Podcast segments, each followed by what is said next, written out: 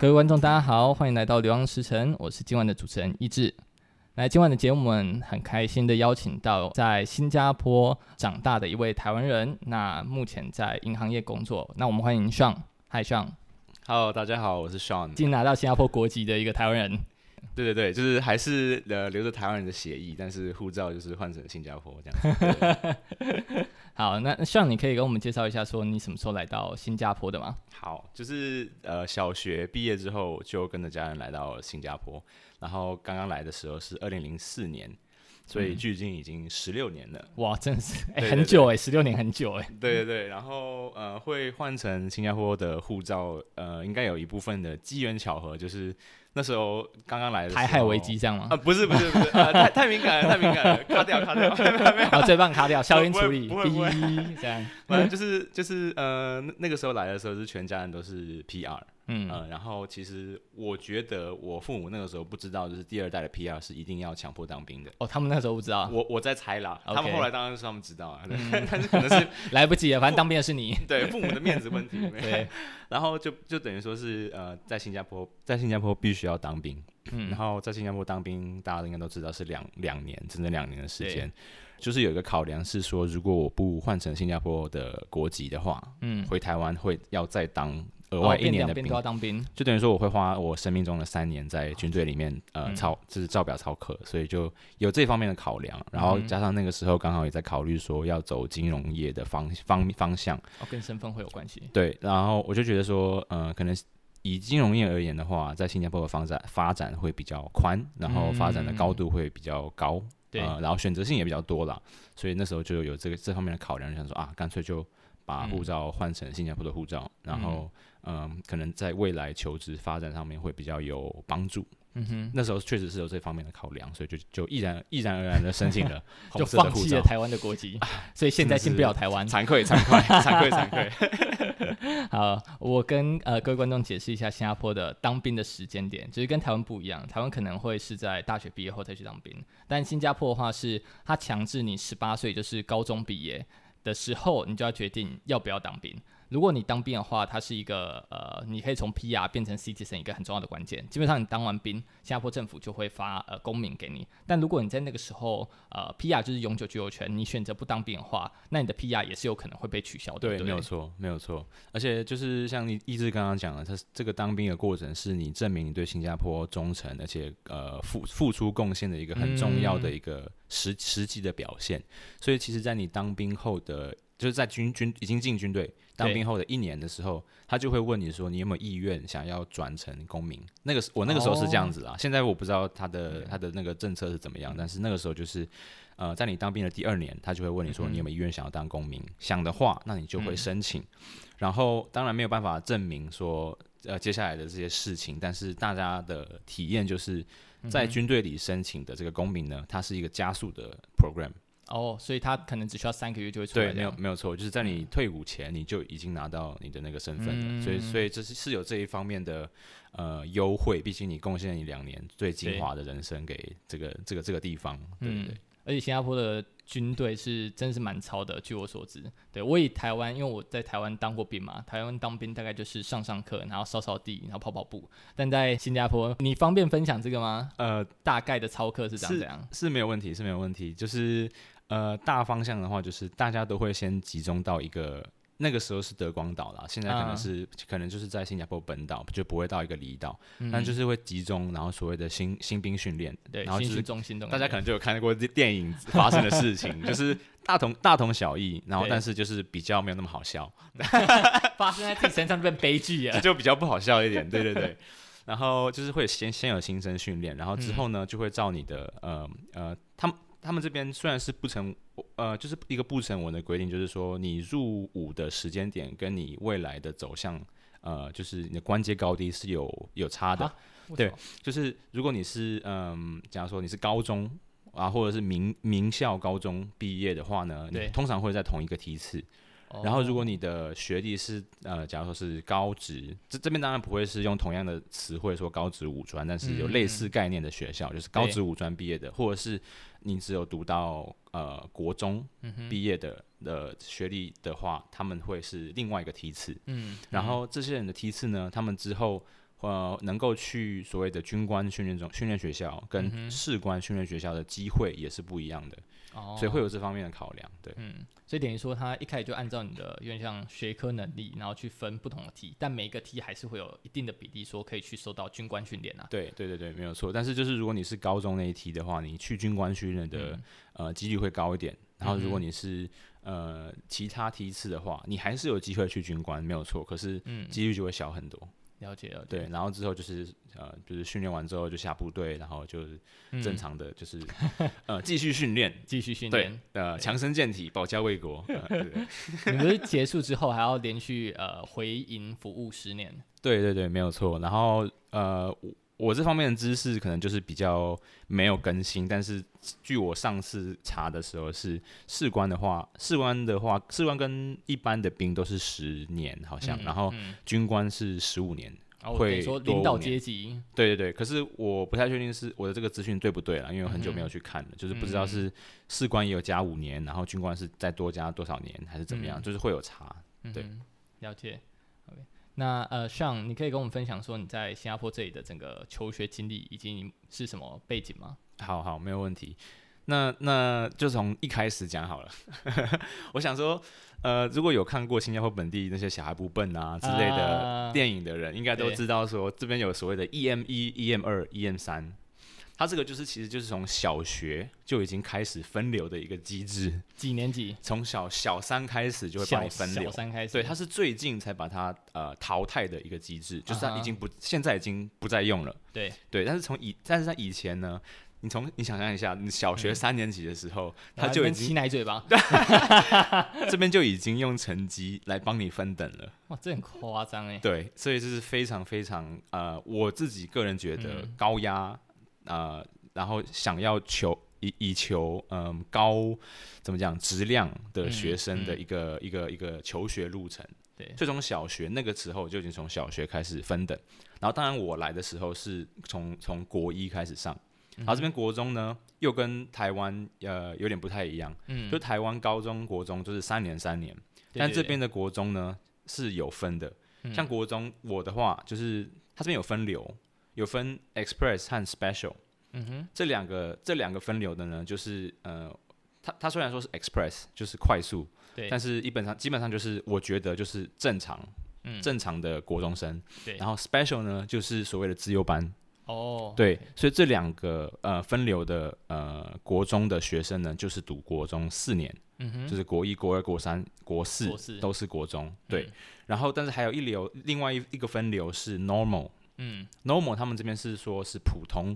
可是大家的概念就是比较慢的学生。嗯哼，然后当然这个 normal 里面又有分说它是 normal 呃 academic 还是 normal technical。嗯、normal technical 的话可能就会去学木工，嗯、就是直接就是读完书要去工作赚钱养家。嗯，然后另外一个是 normal 读完书你还还想要继续深造。对，但是可可能呃。当然，这个也是一样，不不会说是白纸黑字写出来，但是可能想要帮你预计规划的路线，就是呃，再读再读多多读一节，读到 diploma，、嗯、然后就去呃出去外面赚钱、嗯、工作这样子的。然后这一方面就是 normal 这一分流的人呢，他的国中是五年的。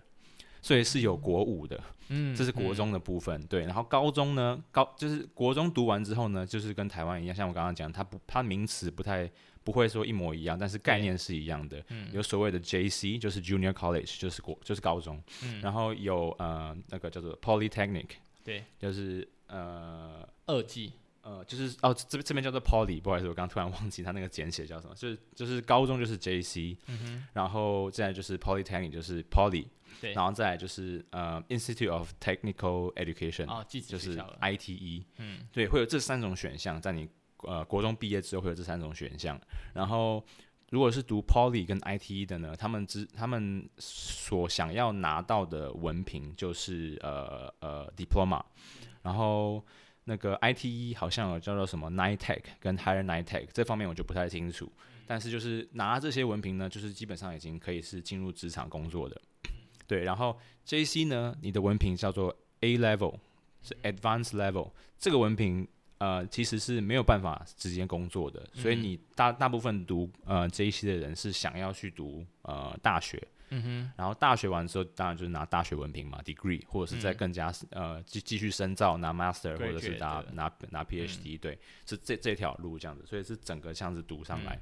然后像我的话呢，我就是从国中，然后高中，嗯、然后读到呃呃 NUS，然后 NUS 就是大学毕业，然后呃进入职场工作，嗯，这样子对，然后。呃，每一阶段的考试呢，呃，其实从国中开始就跟就跟呃台湾大同小异了，就是国中毕业考了一个 O level，对，然后高中毕业考一个 A level，嗯，对，然后。用 A level，那就是用 O level 的成绩去申请你的高中，嗯、然后用 A level 的成绩申请你的大学，嗯，就是大概就是这样子一个走走向。所以 O 其实是 ordinary，O 是 ordinary 这样。对，A A 是 advanced，、啊、然后这两个考试呢，其实是跟英国剑桥就是有点像是同步的，嗯，就是他就是英国人的呃学生是考六月份，对，然后新加坡的学生是考十二月份，考卷有差，但是是同样的一个考试，嗯、所以可以用这个。成绩去申请英国学校，学校对，是没有问题的，哦、对。哎、欸，这样其实蛮好的。对对对。就是、那是不是表示说，他既然是英制，你如果要去美国读大学，你就要另外再考一个试？是，没错。哦、就要重新再考一个别的成绩。嗯，对。可是这样已经蛮方便的、啊，而且我自己听是很多很厉害的新加坡，他其实反而英国会是主要目标。没错，没错。反而美国比较少，对不对？没错，没错，就是可能跟就是。这边呃，成长环境有有所不同。嗯、像我们台湾的话，基本上就是觉得美国是、嗯、呃呃知，就是以知识来讲的话，还有学术来讲的话，对，没错，会以美国为优先。然后这边的话，有一部分人是会以英国的学校为优先的。嗯哼，对，他们会觉得英国的学校是比较好的。嗯，跟美国来比的话，就是有一部分人会这样觉得。对。这个我觉得是蛮蛮有趣的，感谢 Sean 跟我们补充这么多新加坡的背景知识。对，那你现在在做什么？你现在的职业？呃，我就是在呃，所以现在是在国大的，其实我是去会计系啦。嗯，然后会计系在会计系期间呢，就做各式各样的实习。就是从审计啊，然后到呃，就是资产管理，然后呃，房地产房地产投资，一直到呃并购，还有所谓的投资银行，嗯，都有呃涉猎涉猎，对对对，呃，然后最后最后最后就是，其实就是在呃比较晚啊，就是在大三的时候有接触到投资银行这一这一块，然后就是并购的这一块，然后发现它其实是一个非常有挑战性，然后可以。可以让呃，就是新鲜人迅速的成长、迅速发展的一个职业。嗯，然后呃，就就是当然生活不会太舒服了，因为大家都知道，投资银行的那工，投资银行前台的工作时间是不会比任何一个行业来的少。对你的肝也很有挑战性。没有错，没有错。所以就是觉，就是也就是有打算，在大学的时候就打算从往这个方面发展。嗯，对，所以现在就是本身就是在。呃，投资银行的投资银行部，然后专注于做并购方面的投资并购相关，对投资并购相关的分析师，嗯、对，嗯，好，我其实应该这个要在最前面说，但呃，Sean 他们现在在做的就是投资银行投资并购，基本上应该是很多呃商学院的学生的梦想。虽然他的高工时，然后很有挑战性，但是他的薪水是相对优渥的。对，那投资银行这个其实是一个我自己是觉得在台湾是比较少听过的职缺，对不对？对，机会比较少，你可以跟我们多说一下，说投资银行的主要业务在干嘛吗？没问题，没问题。像我自己本身也是因为在就是呃一直到小学都在台湾长大，嗯、所以难怪你中文说的这么好。对啊，所以我自己本身真的一直到大学三年级以前是完全不知道投资、嗯、投资银行这个东西，我也不知道投资银行它是干什么的。嗯哼，嗯哼对，所以这边就是分享一下，就是说投资银行，我我就是分享呃投资银行投资银行部。就是所谓的 investment banking division，对，他们里面的一些基本应该都要有的业务，嗯，对，就是当然第一个我就要讲我自己的本业，就是所谓的并购，嗯，并购呢，基本上我们如果把它用一个呃过于呃，就是把它简单化来讲的话，嗯，就是呃建议公司买卖其他公司，嗯哼，用用这个这个方法来呃当成一个公司发展的策略，嗯，对，然后。呃，投资银行的扮在这个在在这个这个 transaction 中间扮演的角色，就是一个顾问的角色。嗯，就是我可以是买方的顾问，就像说这个公，像来说麦，假设啊，假设麦当劳想要买肯德基，嗯，然后他们不知道怎么买，或者是说不知道用什么价格买，或者是说买的时候碰到一些问题，这时候投资银行就会进来说，哎，我可以帮你做 A、B、C。嗯哼，然后你觉得可以的话呢，那你就雇佣我们，我们会帮你从 A、B、C 一直做到 Z，嗯，帮你做一个整个全套的服务，然后呃，让你的这个买的过程顺利完成，这、就是投资银行扮演的角色。当然，我投资银行也可以扮演就是卖方的，嗯，的顾顾问，就是说，呃，现在肯德基他可能觉得，嗯，我想要卖给麦当劳，因为种种原因了，想要卖给麦当劳。然后，投资银行也进来呃扮演一个中间人，呃呃，类似说顾问的角色。这是这是并购的这个业务方面。然后，当然还有其他是资本市场的业务，就是可以说是公司发发行债券啊，公司发行股票啊，公司想要做 IPO 啊，这些都是在投资银行投资银行部的呃业务范围之内。嗯、对，基本上就是这几个大项。呃，当然还有其他的一些呃业务，例如说是。嗯，有段时间我我据我所知，有段时间是在台湾很火的，就是 equity research，嗯，就是基本上就是做股票分析，呃，帮上市股票股票做些股票分析，然后如果有一些呃公司想要进行 IPO 的话，对，你会找这些所谓的 equity research analyst 去呃去评估去评估这些这些呃即将要上市的公司它的基本面、它的未来发展，然后做一些、嗯、做一些呃中。中短期的呃规划，呃就是 forecast，嗯，对，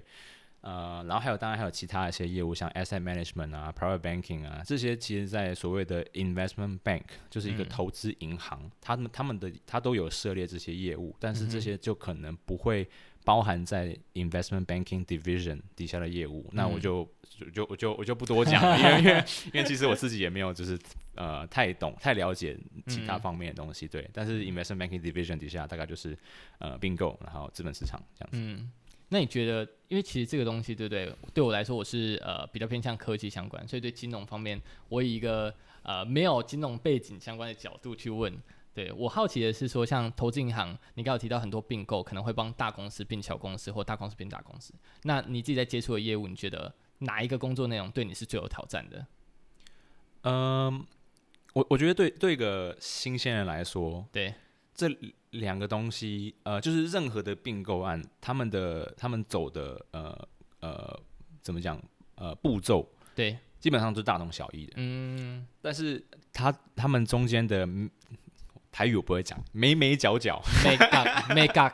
对对，是是不太一样的。嗯，就是每一个每一个 deal 和每一个 deal 中间会多多少少会有一些不一样。对，嗯、所以。呃，真的就是所谓的 deal experience，真的是非常非常的重要。就是如果你去一个地方，它有非常好的名声，这个这个投资银行它的名声非常好，它的名气非常大。可是不管什么原因，它没有办法带 deal 进来。然后就你在一个名声很好的地方，但是并没有跟它相对相对等的 deal experience 的话，那我觉得对一个新鲜人的发展是非常非常呃有局限的。然后。大的，假如说大公司买大公司，我们这边就定义大公司为上市公司好。好，嗯，上市公司买上市公司，有上市公司有有这一方面的呃特殊的地方，因为毕竟他们是上市公司，可能会需要受到监管会的的的的呃特别的关注，什么垄断之类的吧？对，会有特别的关注。嗯，对，但这方面呢，就是你做呃，就等于说私人公司买卖私人公司不会碰到的问题。嗯，对，然后但是。你买你做私人公司买卖私人公司的时候，诶、欸，它是私人公司，所以它不需要发财务报表。对，那你要怎么样去拿到这些所谓的金融的资讯？嗯，它的财务报表才评估说这间公司的价值。没有错，就是怎么这样去估值？嗯、对，如果说呃，今天你是买家，对，买家的顾问，那买家顾问的财务报表那个很简单，因为他就是你顾问嘛，你要帮他做顾问的话，你就跟他要资料，他就会给你资料。但是你要去买另外一家私人私人机构的时候，你要怎么样去评估这家私人机构的它的估值？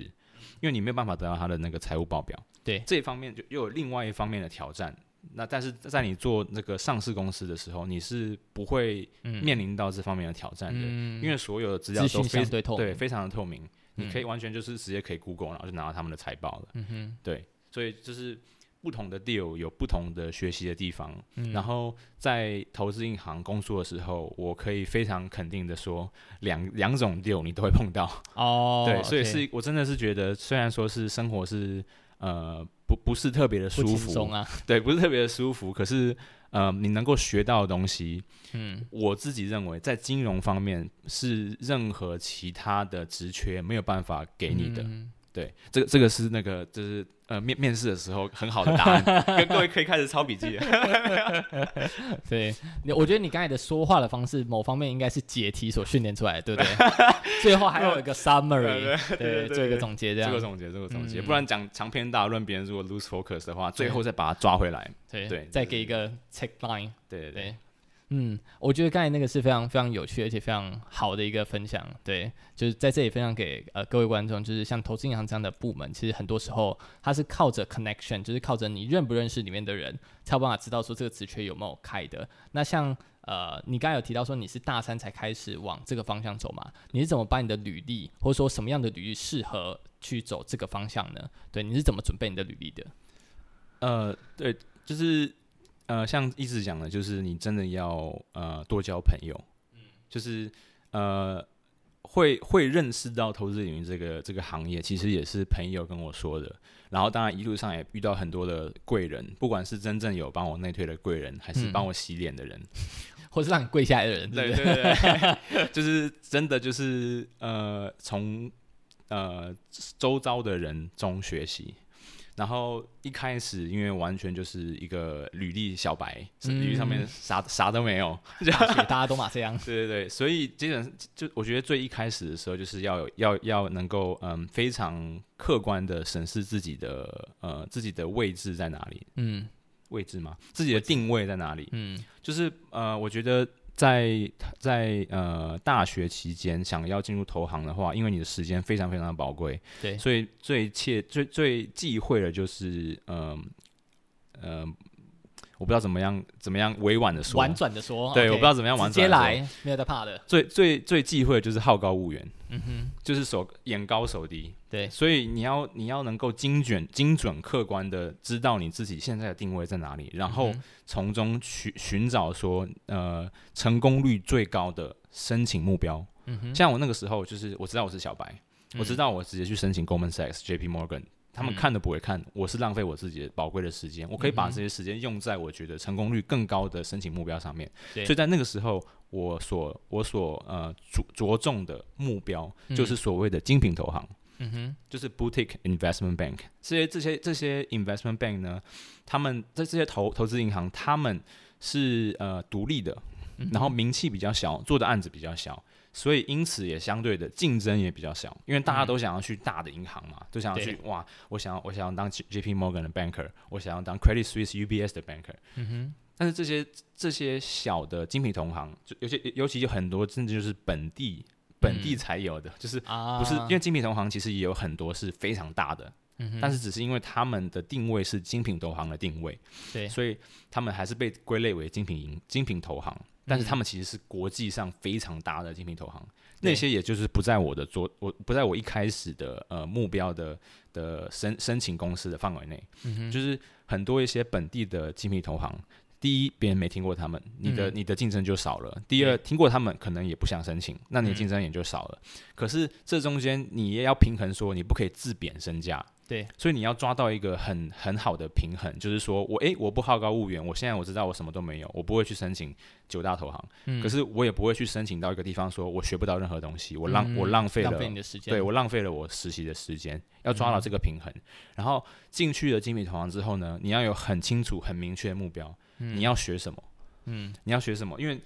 在新加坡最长的实习应该就是六个月，嗯，但这个六个月呢，你是要用呃延毕。来换的，所以做任何一个决定，它都有它的机会成本。嗯哼，你要让你的机会成本花的值得，就是你进去的时候，你要很清楚你想要知道什么。但是对一个小白来说，你要怎么知道投行应该要干什么？嗯、你进去想要干什么？这是基本上，如果你不跟你周遭的已经有经验的朋友聊天的话，嗯、你是完全不会知道的。你也不知道你要什么。对，你完全不就是说我我我知道说好，我进去前我要知道我要什么。嗯，但是你要怎么知道？这个东西，你连你连你连对的问题，你不知道，你不知道什么？没有错，所以你要知道说你应该要知道什么，你才知道说哦，我现在这些一二，可能我应该要知道一二三四五，然后我现在审就是自己自我评估了一下，知道说，哎，我一二三四还不知道，我五可能已经在课堂上略有涉猎，对，但是我一二三四完全毫无头绪，我就是要在这个实习中，我要把它搞懂，嗯哼，然后用这样子的一个实习的经验呢往上跳，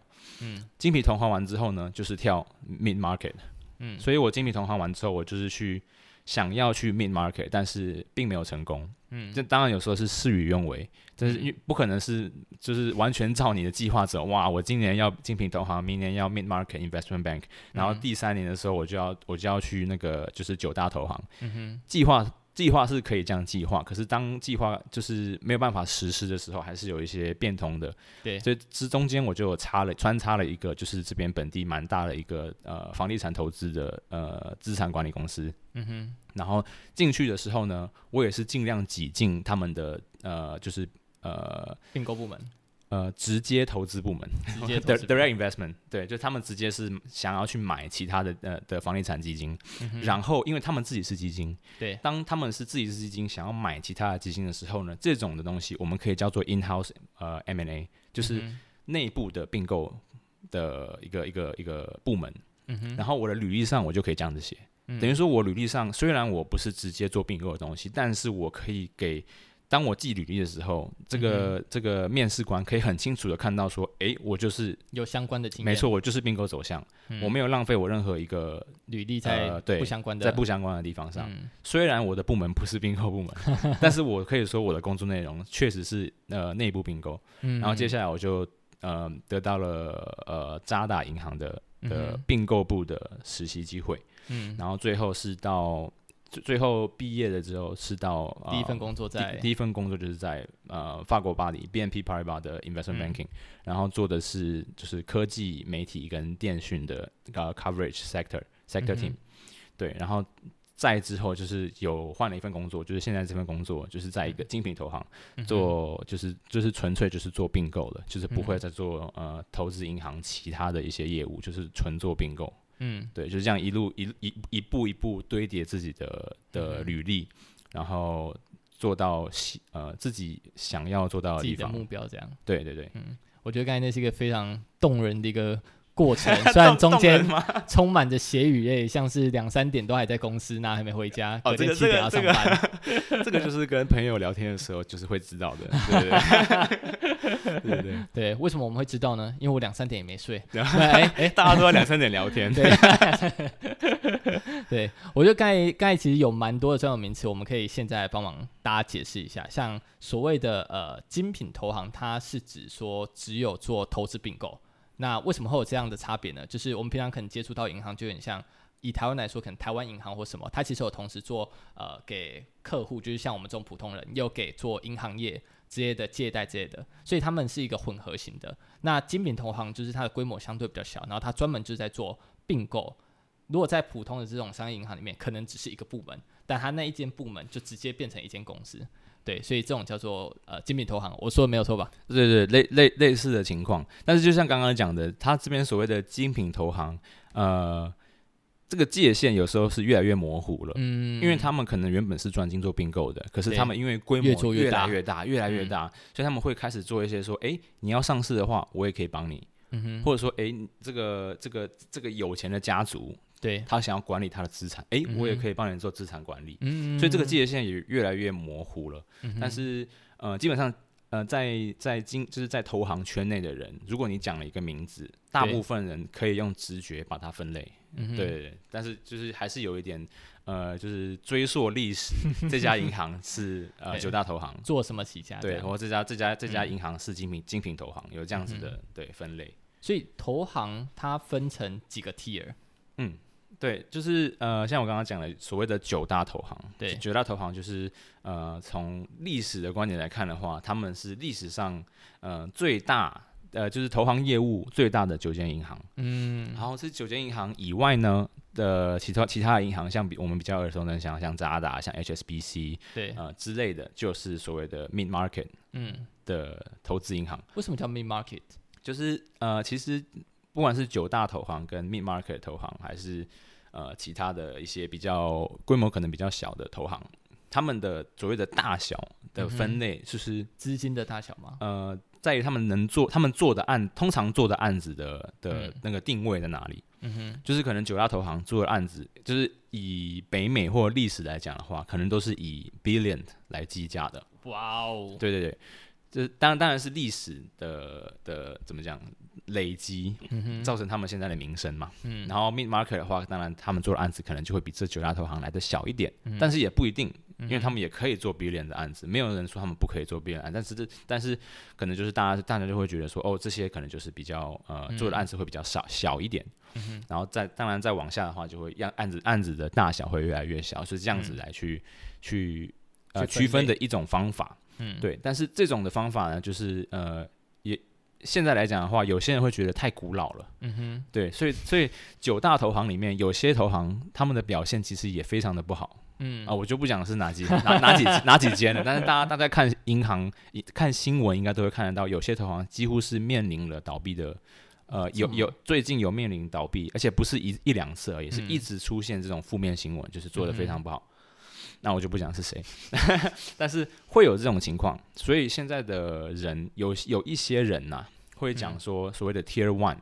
对，Tier One 投行，Tier Two 投行，Tier Three 投行，就不再用呃九大投行，就是 Bulge Bracket 和 Mid Market 这样子来区分，就直接帮你分等的，你是第一等、第二等还是第三等？嗯，这样子，然后精品在就是另自己自己玩自己的这样子。哦，精品在另外自己玩。对，自精品的话，可能就不会跟投行放在一起，因为投行他们可能业务范围比较广，它的规模就差蛮多的。对对对对，嗯、类似就这样子。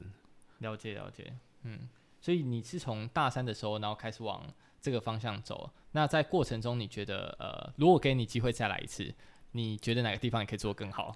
或者说你怎么建议说你的后辈怎么去做更好？你你问的这个问题让我想到我最近写的那个文章哦，写在 PPT 上吗？对对对，哎、不是不是，写在那个 写在台湾人台湾人群组里面哦，台湾人群组，呃，就是那个 NUS 台湾人哦，OK OK，上一次分享会那个，对对对对对，嗯、那个就真的是呃，写与类的历史，对，就是就是真的就是回答你这个问题，就是如果可以再来一次的话，我我想要做什么东西让我少走冤枉路，嗯、就是希望。能够让大一大大一的学弟妹能够先看到这个选项。嗯，我那个时候就是完全不知道那个选项。像我讲，完全可以理解。对，像我讲，我我是我我本来是会计系的，而且我是申请国大会计系，然后会计系 reject 我，把我把我放到商学院。嗯，我还去 appeal，我说我就是要读会计系。OK，然后我然后他们还还还设了一个 panel discussion。就是我前面有四个教授，然后两个 Dean 在我前面问我说：“你为什么要读会计系？”嗯，然后我还去跟他们就是据理力争，也没有啊，就是就是 present，就是像算是跟跟他们讲说我为什么想要读会计系，嗯、然后他们才把我再再放到会计系里面。嗯、然后进了会计系之后呢，哎，毕业后又不做会计相关工作，就反而比较像 business school，真的真的，所以就是真的就是因为那个时候呃生就是那个时候从整个台湾的生长环境就是。我完全不没有接触到对什么是 investment banking，我完全不知道。嗯、然后那个时候，我的我对银行的印象是非常非常偏颇的。嗯，我就是觉得说银行就是借钱的地方，呃，对，其中之一。然后呃，理专，然后信用卡，啊、什么职位都是要背业绩。嗯哼。嗯哼然后我那时候对银行的印象非常偏颇，偏颇到之后我觉得你你不管读什么什么呃怎么讲呃 major，嗯，什么主修。你其实都可以进银行哦。我对银行的印象非常偏颇，因为你知道那些职位，所以你不知道有其他选择。对，我完全，我对银行就是对对银银行的认知、业务的认知，就是非常非常的呃粗浅，嗯、完全几乎都是可以说是完全没有任何的研究，所以我就觉得说，哎、欸，我走会计。嗯、呃，然后呃，可能就是去里面熬个十年、十五年，嗯、可能可能在四大里面熬个十年、十五年，然后可以当个合伙人、manager 或 director 这样。哦，没有，我那时候是想要当 partner。哇哦，我是非常非常的天真的，有野心。对，我错，非常非常天真，嗯、就是说平平稳稳。十年、十五年卖肝卖到 partner，卖十五年干你肝蛮好的。对对对，但后来后来发现你卖十五年也不一定能当 partner 了，那个不是他们当 partner 的那个决策点。对对对，所以那真的是非常非常的呃呃天天真，对，非常天真。嗯，如果从头来过的话，我一定是想要说能够早一点知道这些资讯，早一点知道说我有这样的选项。对，从大一就开始。把我的头削尖了，往投行里面钻。嗯，因为我发现时间点非常非常的重要。有一些投行，他们非常喜欢请大一的新鲜的人，可可塑之才。嗯，就是你到大三了，你可能知识知识方面都有了，对，定型，而且你知识方面都有了，然后就比较难区分说这个人到底是。呃，聪明的人，嗯、还是他是其实没有那么聪明，但是但他努力到这个阶段，就对，然后把所有的东西都补齐，非常难区分，因为已经有一定的经验了。嗯、但是如果在大一的话，你可以直接很直觉、直接的分辨说，这个人他是聪明的，嗯、他学习能力很快，他可塑可塑性很强，嗯、天花板很高，嗯、我就是要这种人，他就马上就把他抓了当实习生，嗯、然后可能二三四大二大三大四都不找他，到毕业的时候。他可能还会想回来我这里，因为我的名声很好。嗯、有一些投行喜欢这样的搞，但是像我的话，我就完全失去了大一大二的实习机会，寒暑假的实习机会，寒暑假的实习机会，还有学习中我可以拿那个 leave of absence，就是休学，嗯、这些机会我完全都都失去了。嗯、所以最后我是我我我最后我到达的地方就是所谓的 mid market 嘛，BNP Paribas 就是所谓的 mid mid market investment bank。我觉得我对自己的表现是。呃，可以对有有可以对自己交代的，嗯，因为很多比我聪明也也也比我努力的人，嗯、他们他们也在跟我竞争，嗯，就是凭什么我可以晚他们两年还到达跟他们一样的地方？嗯、这这这个我觉得，如果我有这种想法的话，我会是对他们的努力的不尊重啊，我可以理解，对我会有这种想法，所以如果重新再来的话，我会希望我大一的时候就知道有这些选项，嗯哼，然后呃，我也希望说现在就是在听《流浪师城》的这些。不管是已经在工作的，或者是呃学弟妹，能够知道说这个选项，然后呃尽量的提早准备自己，然后尽量的有机会的话就去就去呃拿所谓的实习。是，嗯，就是真的要做过实习，你才知道说你第一你喜不喜欢，第二你身体能不能承受那个工作这个工工作的压压力时时长跟压力。嗯，对，所以就是呃，我觉得时间点是我唯一。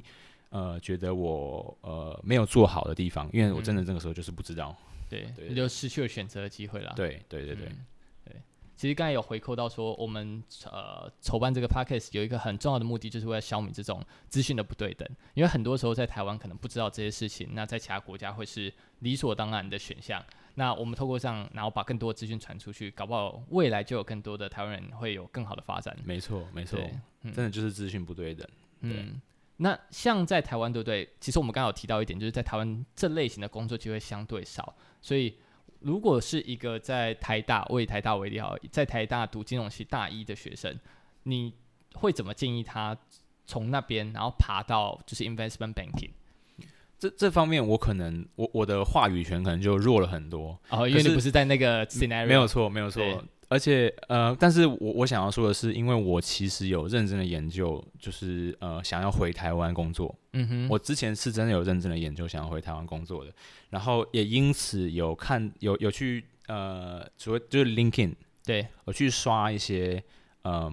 台湾的大学，嗯，但是在投资银行的，不管是在新加坡、香港还是在台湾，嗯，然后我看看他们的履历是怎么走的。对。对，所以这方面的话，我看到很多的例子，就是像你刚刚讲的台大财经，对，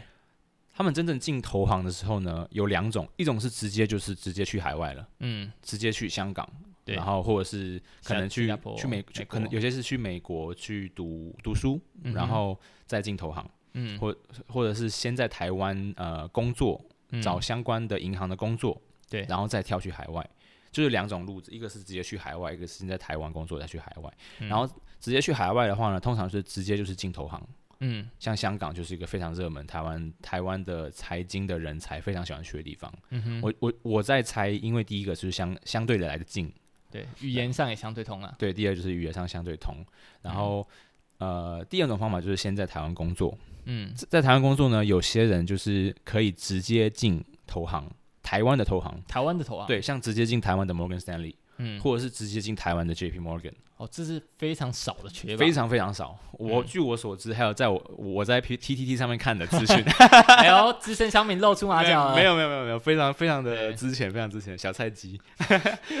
看的资讯呢，就是说这些台湾本地的呃国际投行，嗯，的职缺是非常少的。然后就算你进了呢，他们大部分做的第一个是 coverage。就是帮这些投资银行维持本地客户、台湾客户的一些关呃 relationship。然后第二个呢，就是做放放呃，就是做债券，嗯哼，所谓的 debt capital market，就是我刚刚讲资本市场底下其中一环，就是 DCM 债券资本市场，嗯，基本上是做这两个。然后如果你真的想要做并购的话，可能就比较难。哦，没有这个业务。呃，我我那时候看的时候，还有我跟有一些人呃，有些朋友聊天时候的时候，是确实是有这个业务的，嗯、可是。因为台湾的很多呃大的家庭的集团、嗯、家族企业，他们基本上自己都有金融金融的分支，嗯，然后并购就自己做。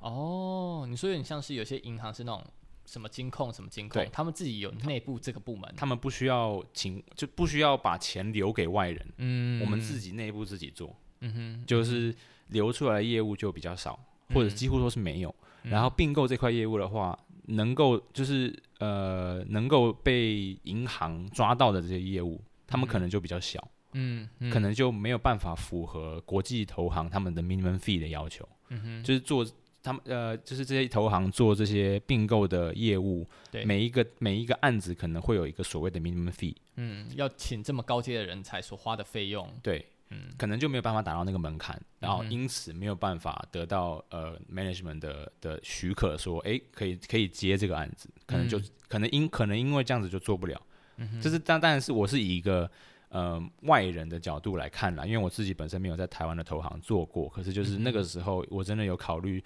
有有没有什么办法可以回台湾，嗯、然后继续在投行做并购，嗯、所以我就是。有在 LinkedIn 上面陌生开发，陌生开发，然后问了一些学长，就是不是国大学长了，就是就是台大的台湾大学。年纪比较长的，对对对，就是先进问他们一些意见，有些人有回我，有些人没回我，然后总结的一些观点这样子。了解了解了解。刚才你有提到一个，就是台湾可能本地的那种金控，他们自己有类似的部门。那像这种部门，呃，是不是也可以作为一个跳板，说跳到国外的投行？呃，我自己周遭是还没有碰到，OK，对，还没有碰到，所以而且我也不太清楚说，就是台湾本地的这些金控他们的业务内容，业务内容对，是不是真的有一个专门做并购的部门，嗯、还是说它其实是呃券商，嗯，然后可能有涉足呃，就是一一小部分是做 advisory，就是做顾，就是并购顾问这个方面的业务，这个我就不太清楚了，嗯、但是我自己。本身在就是在工作上碰到的呃人，台湾人，他们的背景基本上都不是这样子的。嗯，但我可以分享几个，就是现在我我我在，但这个会不会就是这样比较认认出来？放名字这样。对，就是我在业务上有碰到一个，就是我跟我就是 BNP 跟另外一家投行有一起做一个 co-advisory，嗯哼，然后这个投行是在香港。然后我当然是在新加坡嘛，然后但是在这个案子上的另外一个 associate 就是所谓的经理，嗯、就是比 analyst 再高一级的一个 associate，他是台湾人，嗯，他就是在台湾的投资银行、国际投资银行、大投行里面做 equity research。哇哦，对，他是做 equity research，做了一阵子之后呢，然后去读呃呃，好像是 master 还是 MBA，嗯哼，然后跳去香港的投行，嗯，是这样这样子是一条路。对。对对，我我是有亲身遇遇过这样子的经历，然后现在他就、嗯、他就是在呃香港的投行，嗯、然后另外一个我看到，但是没有跟他真的是真正在工作上有有呃有过交流，有过交流。对，嗯、另外一个案子就是他就是台台大财经，嗯、就是一路就是台湾的大学，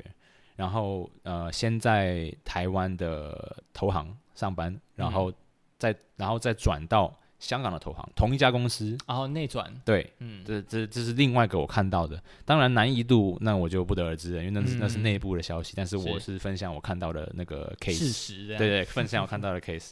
我觉得刚才那个是非常呃重要的，怎么走才有办法走到投行？那你要怎么去做出选择？对对，像我以我自己的例子，我当初在出国之前，其实就是走可能偏化学或是工程相关，那在台湾生医材料这部分就比较少。所以，我其实也看到这个产业的受限，不论是薪资，或者是它发展性，或者是其他的一些职缺的呃可能性，所以我才决定出来国外。所以，呃，老实说，我们没有办法做太多，但我们把这个资讯给公布出来，然后让更多有兴趣的人知道以后，那能做出什么样的选择，就是超之于个人的。我们今天的采访其实就差不多到这里。那最后的一个尾声，希望你有什么呃话想要分享给我们的观众呢？分享给观众的话，我觉得就是投行这个东西，呃，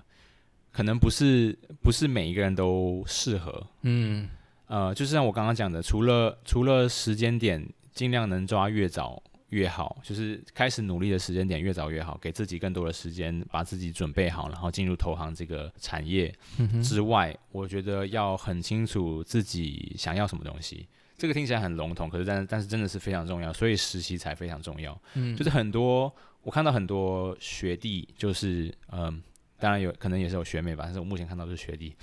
就是呃，他们被投行投行有个光环，嗯哼。就是哇，投行好像很了不起，然后很、嗯、很聪明、高薪，对，然后钱很多。可是他并不喜欢这个工作，就是他非常不。当然，我们可能在生现实生活中真正热爱自己工作的很少。嗯，可是你不能憎恨这份工作，就是真的是很惨哎、欸。对，就是因为这个投行它是长工长工时，然后高压力。嗯，呃，所以如果你没有办法，呃，就是。如果你没办法说是你喜欢你做的东西的话，嗯、会有很多其他的因素让你很痛恨这份工作。嗯，然后这些所谓的光环、所谓的高薪，很快很快就会凋零。嗯，然后你就会开始质疑自己到底在干嘛。嗯，然后可能六七个月你就辞职了，有点迷失自己这种感觉。对，这个就是真真实看过的案例。嗯，就是我我刚刚讲的，我我我我可能再来分再多分享一些资讯，就是所谓的。呃，长工时还有高压力到底是什么意思？到底是有多长？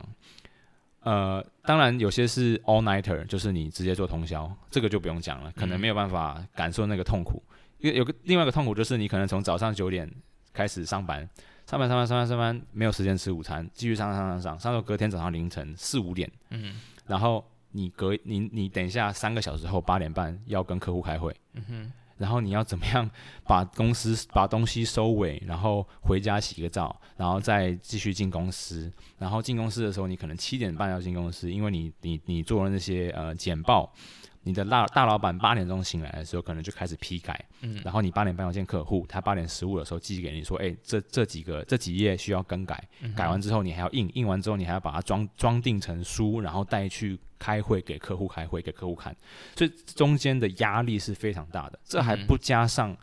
呃，有些比较呃呃不不礼貌，政治这种，对对对，政治就是政治，然后还是有一些不礼貌的、呃、上司，就是对你的批评。然后非常的直接，所以这些都是会让你觉得这个工作非常的不舒服。嗯，然后再加上如果你对真正在做的这件事情，你其实是完全不感兴趣的话，嗯，所谓的这些光环会凋零的非常快。嗯，所以呃，就是给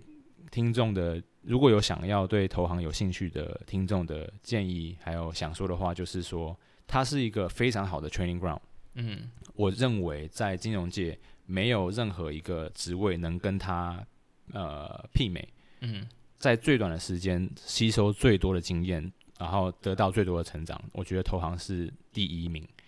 但是也要评估呃你到底适不适合。嗯哼，不适合的话，心理压力大，然后生理上就是身体上其实也真的会受伤，因为毕竟你的工时那么那么长，然后我们可能开玩笑说啊，那是新鲜的肝啊，什么东西的，真的你做了一年，然后你去检，你去做成你身体健康检查，你的肝指数一定是红的。嗯，对。然后如果你又抽烟喝酒，我自己是比较少，你抽烟又喝酒的话，对身体是会造成实际伤害的。嗯，你要想说你这些东西到底是合适不适合？呃，如果都如果你都适合的话，我非常推荐，就是呃呃，不管是大学生还是其他的正正在想要往投行目标发展的人，非常非常建议，就是卯足的全力往前冲，嗯哼，真的就是卯足的全力往前冲。我我我相信你进入投行之后，只要一年甚至一年不到，你就可以发现自己在专业知识还有人际关系发展上的显著的呃进步。嗯，好，那我们今天的节目就到这边，谢谢 Sean，谢谢谢谢一直谢谢大家，好，那我们下次见，拜拜，拜拜。